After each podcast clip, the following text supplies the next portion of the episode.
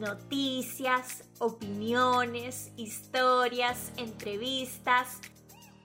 Ven y descubre conmigo todo lo que hay detrás de este apasionante mundo. Esto es A Mi Manera Podcast. Buenas tardes, un gusto saludarte como siempre y contarte qué está pasando en el mundo deportivo en este momento. Mi nombre es María Virginia Álvarez y si quieres estar informado en solo minutos, acompáñame. Lo mejor del fin de semana. Elegí este momento el equipo de Boston celebró la carrera de Albert Pujol en Fenway Park con un reconocimiento al dominicano encabezado por otros dos dominicanos, David Ortiz y Rafael Devers. Los Mediarrojas le dieron una placa en forma de un número de la pizarra manual de Fenway Park en honor a sus años en el béisbol. Albert Pujol fue ovacionado, por supuesto, por todos los fanáticos presentes en el estadio más antiguo de las grandes ligas, porque es un grande de este juego y todos lo saben. Lo que debes saber para comenzar el día. En el fútbol, Rudiger fue presentado como nuevo jugador del Real Madrid, usará el dorsal 22 y promete darle un salto de calidad a la defensa del equipo.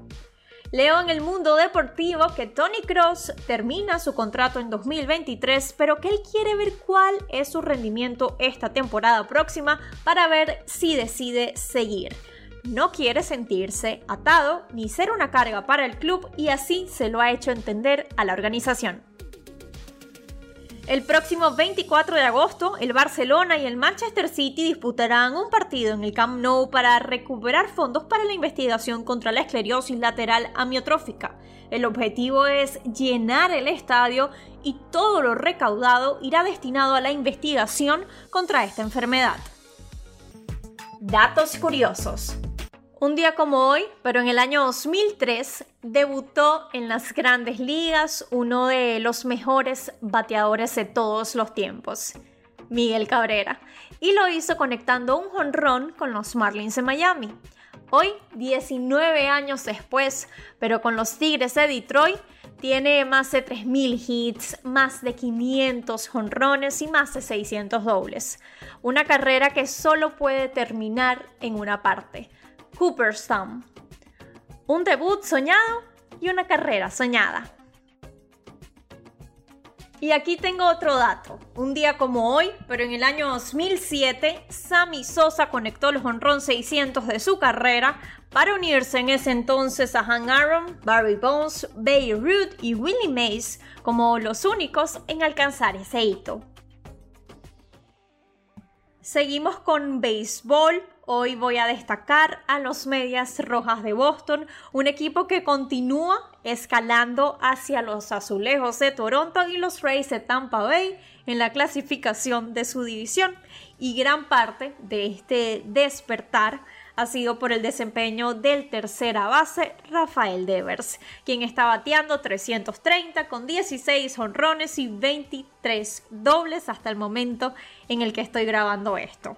Recuerden que el jugador dominicano podría convertirse en agente libre, algo que claramente está preocupando a los aficionados de Boston.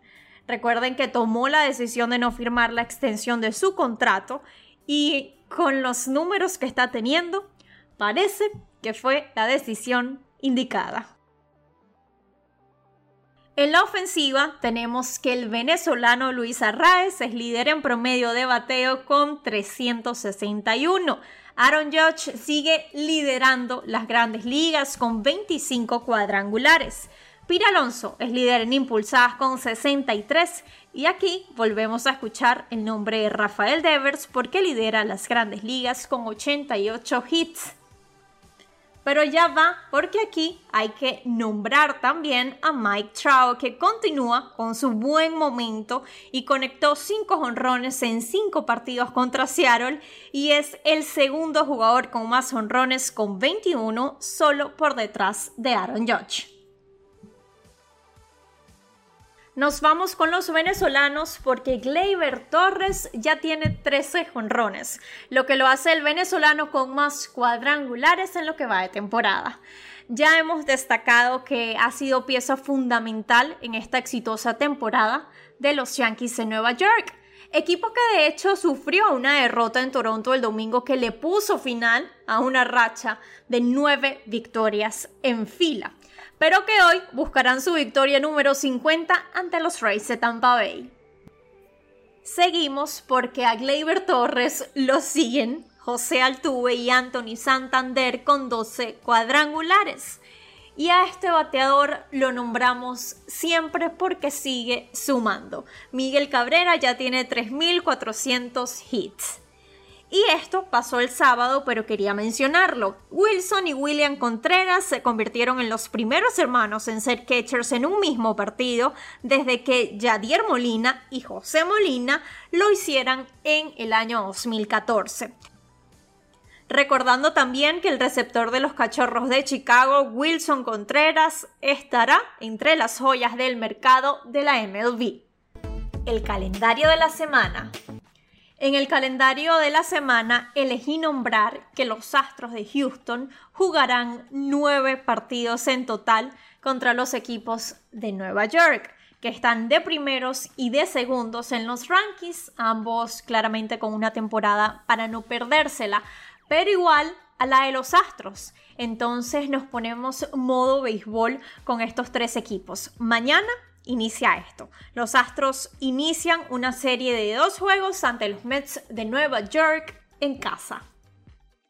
Además, te quiero recordar que la votación de los fanáticos para el Juego de las Estrellas en el Dodger Stadium de Los Ángeles el 19 de julio ya comenzó. Puedes votar hasta cinco veces cada 24 horas durante la primera fase de la votación que se extiende hasta el 30 de junio. Termino con otro dato. La semana pasada, los Astros de Houston se convirtieron en el primer equipo en la historia en lanzar dos innings inmaculados en un partido por parte del venezolano Luis García y el estadounidense Phil Matton. Pero, ¿qué es un inning inmaculado? Se preguntaron varias personas. Te lo cuento por si no lo sabías. Esto ocurre cuando el pitcher poncha a tres bateadores en una sola entrada con nueve strikes consecutivos. Es decir, lanzar nueve picheos, nueve strikes y ponchar a nueve bateadores. Algo que no suele pasar mucho en el béisbol. Realmente creo que un campeón no se define por sus victorias, sino por cómo puede recuperarse cuando cae. Serena Williams. Esto fue A mi manera podcast. Es un placer para mí informarte cada lunes. Feliz semana.